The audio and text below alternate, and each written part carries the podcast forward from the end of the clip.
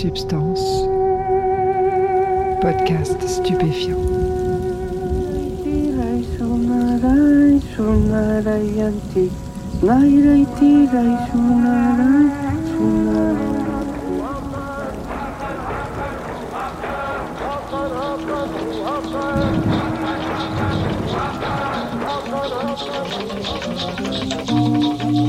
Bonjour à tous, bienvenue dans Substance, Albert et la justice, épisode unique.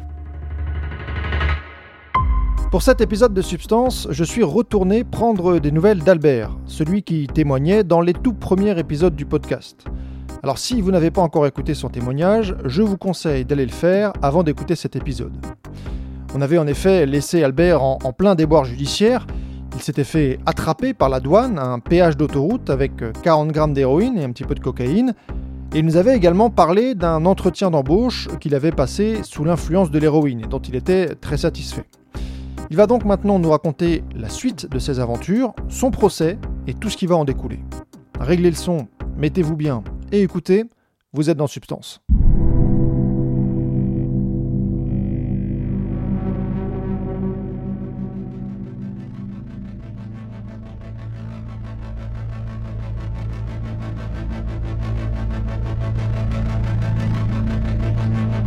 Coup, à la suite de mon arrestation, j'ai eu une date de procès qui a été fixée.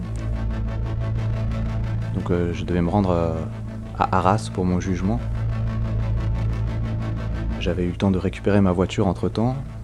Donc le procès, voilà, ça m'a mis un peu en stress quand même. J'ai un peu réfléchi. J'ai fait le choix de ne pas prendre d'avocat en me disant que je pensais pas que ça m'apporterait énormément de, choses en plus, voilà, dans la mesure où je, reconnaissais les faits, etc. Je, vo- je voyais pas trop ce qu'un avocat aurait pu m'apporter.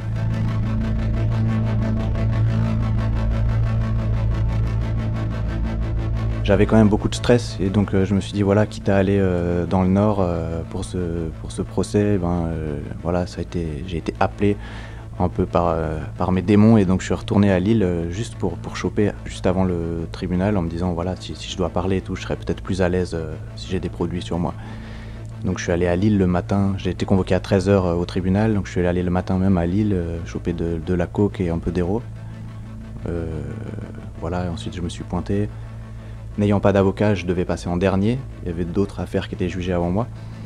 Et donc euh, voilà, euh, tout- toute la- toute l'après-midi, j'attendais euh, dans cette salle et entre chaque affaire, je descendais dans ma voiture que j'avais garée en bas, je tapais des petites traces, des petites gouttes d'héros. Et voilà, si bien que au moment de, au moment de mon tour, j'étais un peu défoncé. En même temps, j'avais une telle, telle adrénaline, une telle pression que, que ça contrebalançait un peu tout ça. J'étais enfin, voilà, j'étais dans un état un peu chelou. J'avais trois, trois juges face à moi, plus euh, le procureur et plus euh, la douane qui avait envoyé euh, quelqu'un contre moi, quoi, quelqu'un qui, qui réclamait des, des sous.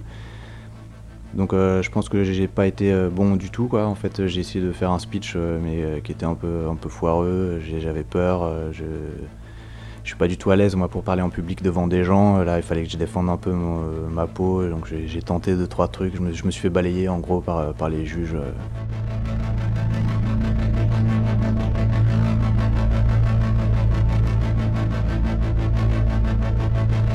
Alors déjà, il y a eu une petite anecdote un peu bizarre pendant que j'attendais. Du coup, dans, dans la salle, j'étais un peu, j'étais un peu défoncé. Et à un moment, je me suis dit, ah, euh, mec, il faut que tu prépares ta défense et tout. Enfin, euh, c'était un peu le- les 10 minutes avant, mais je me suis dit, ah, c'est le moment.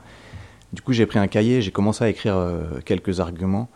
J'étais un peu concentré là-dessus. Et d'un coup, euh, pendant ce moment-là, il y avait d'autres gens qui passaient en audience. Et euh, donc, pendant que j'écrivais, j'entends le juge parler au gars qui était à la barre en lui disant, alors.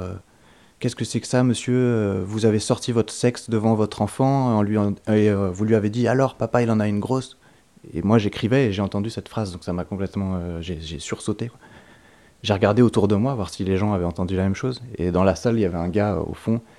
Nos regards se sont croisés et on a eu comme un regard de, de complicité, d'échange mutuel en disant Ah, c'est un truc de ouf.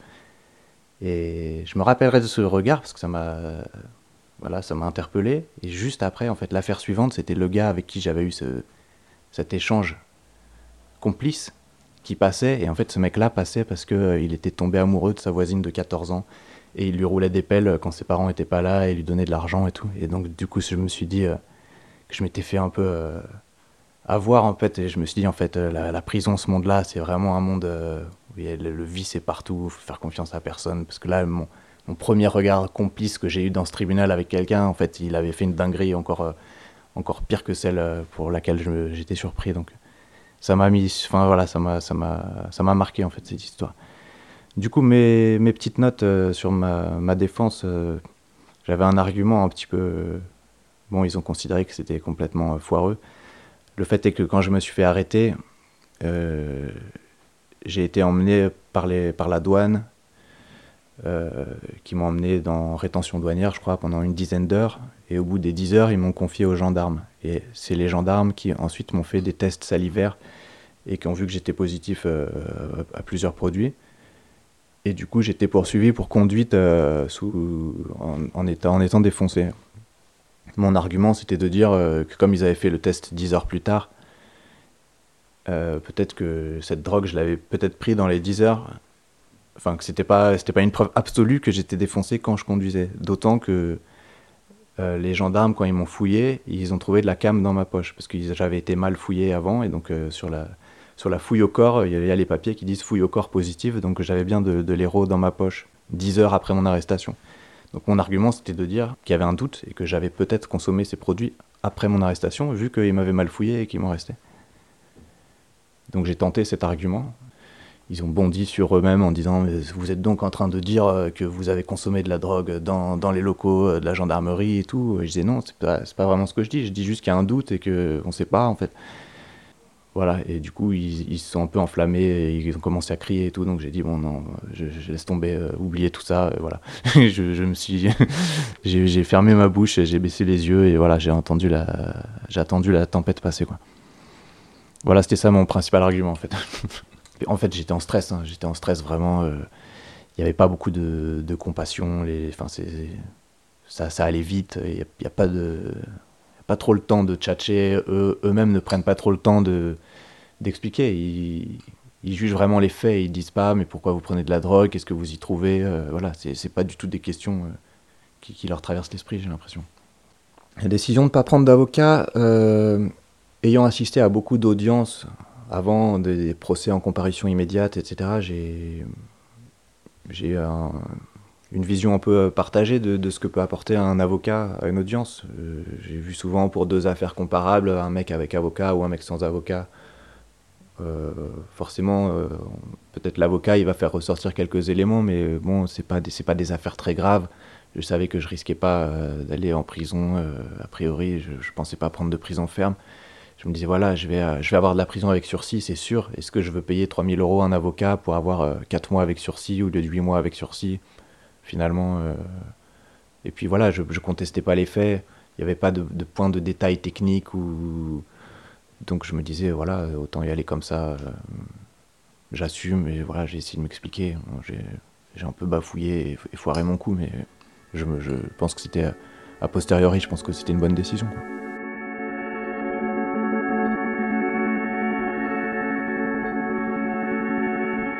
Voilà, le procureur a demandé 10 euh, mois, 10 mois avec sursis et j'ai eu 8 mois avec sursis. Et plus euh, j'ai eu une amende euh, cumulée, ça faisait un peu moins de 4000 euros d'amende.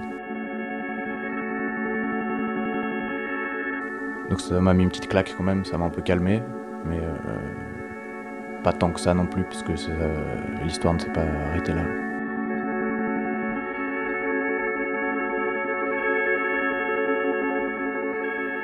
Je dirais que l'arrestation ne m'a pas fait euh, complètement arrêter ma consommation.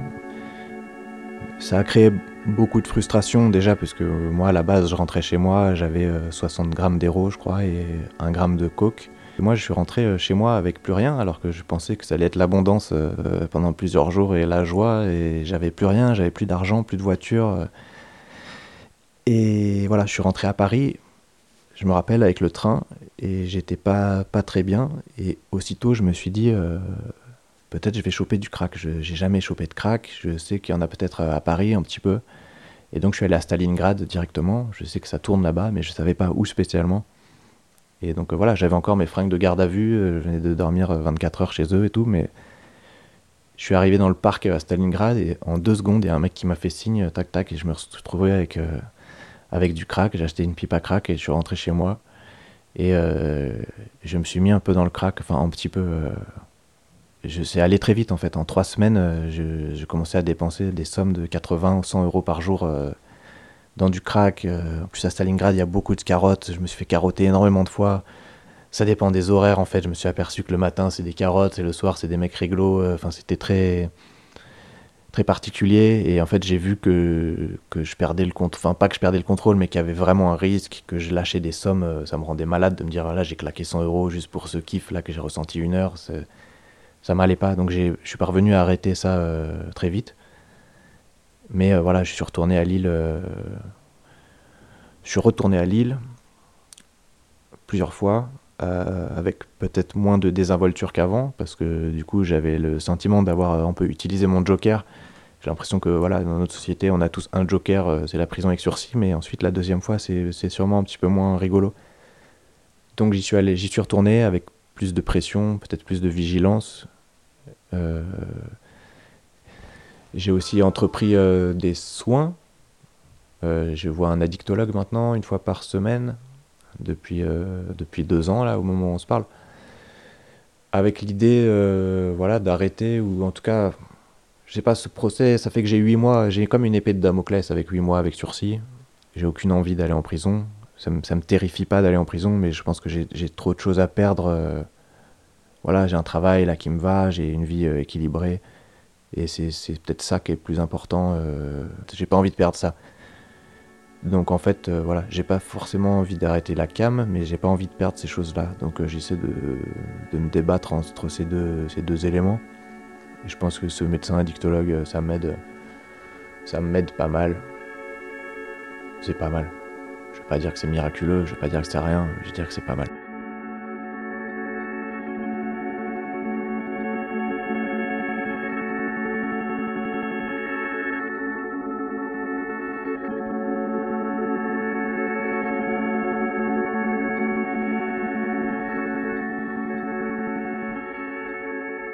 C'est vrai que la dernière fois qu'on s'est vu, je venais de passer un entretien d'embauche euh, qui s'était très bien passé. Du coup, j'ai eu, j'ai même eu cet emploi.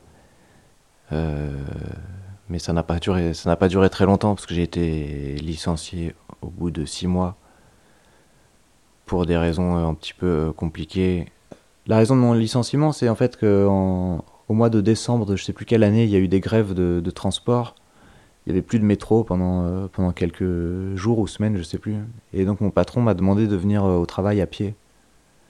Et habitant euh, dans le 92, aller au centre-ville de Paris, j'ai dit que je pouvais très bien télétravailler. Enfin, j'ai proposé de télétravailler, vu qu'à certaines périodes, il m'avait déjà proposé de télétravailler alors qu'il n'y avait pas de souci de transport. Donc là, je me suis dit que ça ne devait pas poser de problème. Il n'y avait pas de réunion, ma présence sur place n'aurait rien changé. Et il m'a dit non, non, euh, qu'il voulait que je vienne à pied, euh, que j'étais jeune, que j'avais qu'à marcher. Euh, ça me faisait une heure et demie à l'aller, une heure et demie au retour, que je pouvais très bien faire ça. Et donc voilà, sachant que lui n'était jamais dans les locaux, il venait jamais. Donc le premier jour, je lui ai dit d'accord, je vais le faire. En fait, je suis, resté chez moi et j'ai prétendu que j'y étais allé. Et le lendemain, il m'a dit ah ben c'est bon, vous avez qu'à le refaire. Et donc c'est à ce moment-là, je lui ai dit bah non, je suis pas d'accord. Surtout qu'il proposait à d'autres collègues à certains de mes collègues de télétravailler, alors qu'on avait le même poste, qu'il n'y avait vraiment pas besoin de notre présence euh, sur l'entreprise. Pour écrire des mails, répondre à des mails, on n'a pas besoin d'être au centre de Paris. Donc voilà, je lui ai envoyé ensuite un, long mail en lui disant que je trouvais ça injuste, que qu'il ne traitait pas les gens à égalité euh, et que, que j'étais pas content. Euh, le problème, c'est qu'au moment où j'ai écrit ce mail, j'étais en période d'essai. enfin, il croyait que j'étais en période d'essai, puisque ma période d'essai avait été au bout de au bout de trois mois, ma période d'essai avait été renouvelée. Enfin, il m'avait dit que ma période d'essai était renouvelée. Et en fait, moi, je connaissais la loi et je savais que pour renouveler une période d'essai, il fallait mon accord écrit. Donc, n'ayant pas donné mon accord écrit, je savais que j'étais en CDI depuis, euh, depuis plusieurs semaines, alors que lui croyait que j'étais dans la deuxième partie de ma période d'essai. Donc, quand il a reçu mon mail, quand il a reçu mon mail un petit peu vindicatif, il s'est dit bon, bah lui, je vais le dégager à la fin de la période d'essai. Donc, arrivé au bout des, des six mois, il m'a dit voilà, je, je ne souhaite pas vous conserver. Et donc je lui ai dit, ben, je suis en CDI, donc si vous voulez pas me conserver, il faut faire un licenciement dans les formes, il faut une lettre, il euh, n'y a, pas de souci, mais il faut faire les choses dans les formes. Et il a dit, non, non, à partir de lundi, vous venez plus, euh, vous me rendez les clés. Donc j'ai dit, écoutez, est-ce que vous êtes sûr? On peut négocier, sinon je vais aller au prud'homme. Et il m'a dit, non, non, ne vous embêtez pas, allez au prud'homme, vraiment, ce serait mieux que vous passiez à autre chose. Le mec, c'était presque drôle, quoi. et voilà, donc je, lui ai dit que j'allais aller au prud'homme, et je suis allé au prud'homme. sur, le, sur le dossier, les, écritures, nos, avocats s'envoient des écritures avec les arguments de chaque partie. Et donc, ils me proposaient un euro euh, en disant que euh, l'entreprise avait déjà fait preuve de mensuétude à mon égard. Et je trouvais ça drôle, en fait, un euro, le, mot euh, mensuétude et tout.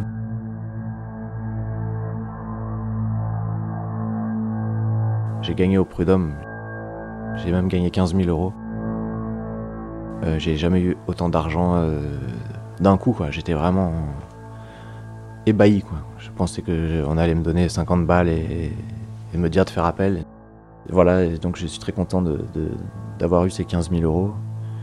Et voilà, peut-être c'est pas très politiquement correct ce que je vais dire, mais je suis aussi très content d'avoir appris la mort de cet individu euh, la semaine dernière. Ça m'a réjoui. Ça m'a réjoui. C'est, ce que, ce que j'ai ressenti.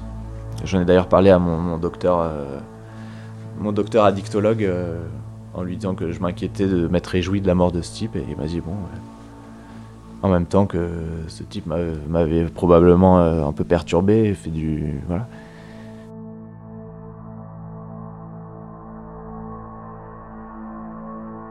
voilà depuis j'ai retrouvé un autre emploi et et ça se passe bien j'ai enfin un patron bienveillant et je ce qui est assez, assez rare finalement, ce qui m'était jamais vraiment arrivé.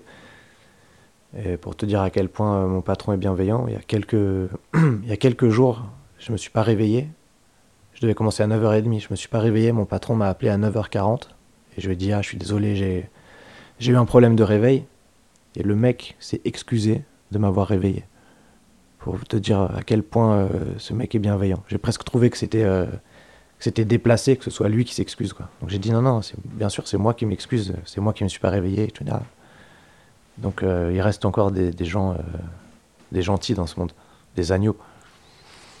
Au début, quand je faisais une erreur, je me disais, il va me, il va me passer un savon, je vais vraiment passer euh, comme aurait fait l'ancien patron. Donc j'avais gardé cette peur en moi et tout, alors que ce type-là, ce nouveau patron, voilà, on rigole, il s'excuse de me réveiller le matin quand je me suis pas réveillé quand je fais une erreur, il me dit il n'y a pas mort d'homme, euh, ils y feront bien.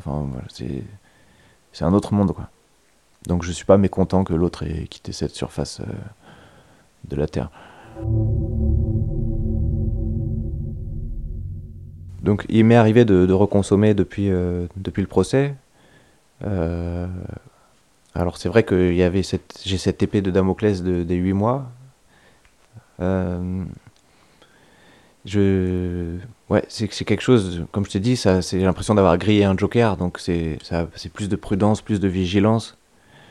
Euh, pendant un moment, j'ai changé euh, mes habitudes, euh, c'est-à-dire que j'allais plus à Lille, mais j'ai réussi à, trouver un plan sur Paris pendant un moment. mais voilà, après, je pense qu'il y a la méthadone qui, qui m'aide, il y a le le rapport, euh, enfin cette thérapie euh, que j'ai entrepris. Euh, mais voilà, je, pense que c'est en fait le but de cette peine, hein, les huit mois avec sursis, c'est tout est là-dedans, hein, dans, l'art d'affûter cette épée au-dessus de nos têtes. et c'est à toi de gérer ça, en fait. C'est, toi qui as ton truc dans la main et tu sais exactement quelle est le, la forme du bâton qu'il y a au bout, quoi. Sachant que les huit mois, ils, ils, tombent automatiquement et à ces 8 mois se rajoute euh, une nouvelle éventuelle peine pour la nouvelle infraction. Donc, euh, donc c'est déjà quasiment euh, un enferme assuré. Après, il y a toujours l'idée de oui, mais maintenant j'ai une situation, j'ai un boulot. Est-ce que un juge va vraiment m'envoyer en prison? Est-ce qu'on envoie vraiment en prison les gens pour des peines inférieures à deux ans? Je, je, me dis toujours que éventuellement il peut y avoir encore un autre joker voilà, je, j'y crois un peu en fait, parce que j'ai l'impression qu'il y, a beaucoup de gens qui, ont des peines inférieures à deux ans, où on leur propose une alternative, un bracelet, ou avec des horaires, ou d'aller pointer au commissariat. Euh, je pense que je pourrais être là-dedans. Après, l'idée, bien sûr, c'est de ne pas rentrer là-dedans. Voilà, je sais que le sursis dure 5 ans aussi. pendant longtemps, je me suis dit, ah, je vais me tenir calme euh, pendant 5 ans, et tac, je, connais la date de fin des 5 ans précisément, et je me suis toujours dit, ah, ben, ce jour-là, le lendemain, tac, euh, je vais déjà réserver mon billet de, mon billet de train pour Lille, en disant, c'est bon, j'ai droit maintenant à un, nouveau joker qui s'est reformé dans, mon jeu, quoi. Donc, ouais, ça fait réfléchir, ça fait travailler un peu, euh, une petite gymnastique intellectuelle de savoir jusqu'où on peut tirer la, ficelle ou pas. pour l'instant, je ne l'ai pas trop tiré, mais ça va. La prison, j'ai pas du tout envie d'y aller. C'est pas un endroit que, que je souhaite euh, connaître. Après, je me dis, euh, je ne serais pas effondré euh, si je devais aller en prison. je ne serais pas content pour, pour le, problème de perdre les relations que j'ai, me perdre mon boulot en me disant j'avais une bonne situation, j'avais tout, j'avais tout pour, j'ai tout pour pour réussir. Et là, je me suis enfoncé moi-même, je me suis tiré euh, des rafales de balles dans les pieds. Après l'expérience en elle-même de la prison, je j'ai pas une curiosité, mais je me dis voilà, si j'y vais, je le prendrai comme euh, voilà une épreuve euh, et j'aurai cet intérêt de savoir comment comment je réussirai à m'adapter, comment je vais réagir et voilà, je c'est je le verrais, je le vivrais pas vraiment comme un. Enfin, je te dis ça maintenant. Peut-être que, peut-être que là c'est de la fanfaronnade et que le jour où on te dit maintenant tu passes un an en prison, forcément je mon discours va changer forcément. Mais là, vu de mon point de vue, honnêtement, je sais pas, je serais pas terrifié. Je veux dire, euh,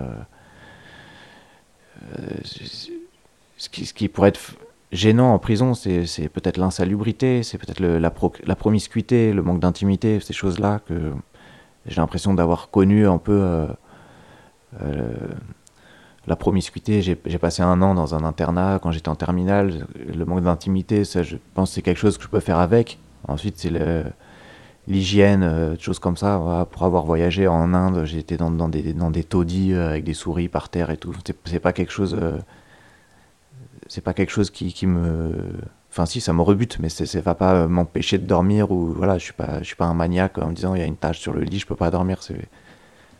Donc j'ai, voilà, après ce sera plus euh, le rapport aux autres. C'est peut-être, euh, c'est peut-être ça le, le point central. Est-ce que c'est des gens agressifs ou amicaux Est-ce que ça crie tout le temps ou est-ce qu'on peut s'entendre parler et discuter avec les gens? C'est peut-être plus, plutôt ça qui, pourrait être le centre de mes préoccupations.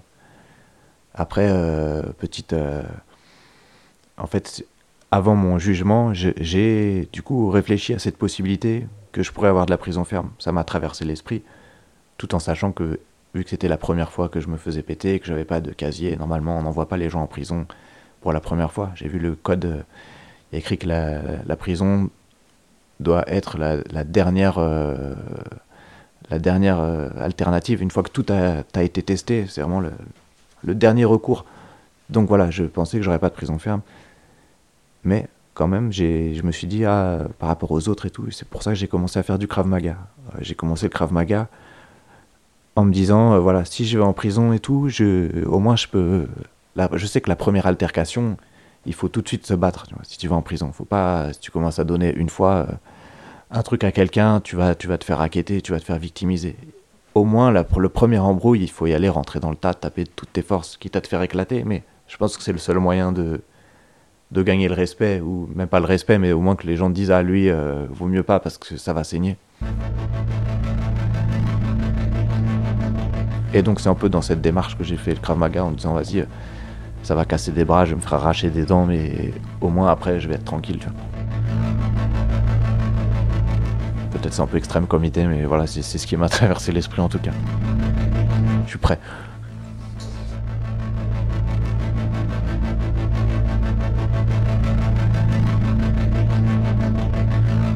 J'essaye, j'ai essayé de trouver des à côté, euh, d'autres à côté que la drogue, comme euh, voilà, j'ai voyagé, euh, bon, avec des résultats mitigés par rapport à la drogue, mais voilà, je pense que le voyage c'est des choses qui me plaisent. Après, j'ai fait les études, j'ai fait beaucoup d'études même là, j'ai entrepris un doctorat, c'est quelque chose qui me.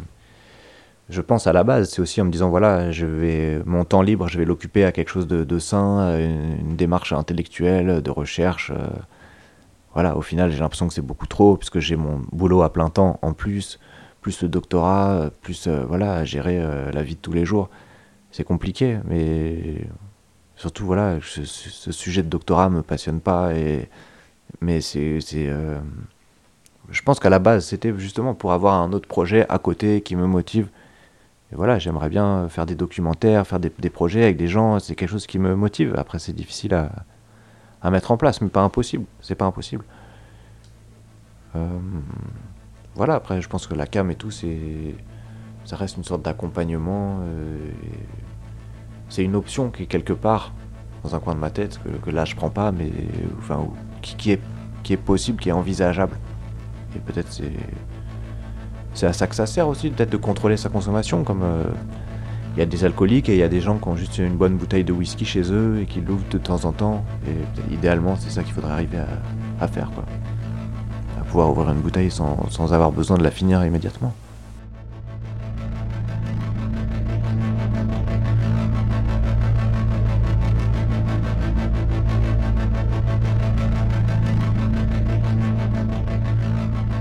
Et voilà pour le retour d'Albert. C'était le dernier épisode de cette nouvelle saison. Substance s'arrête pour le mois d'août. Retour prévu avec de nouveaux épisodes au début du mois de septembre. D'ici là, portez-vous bien.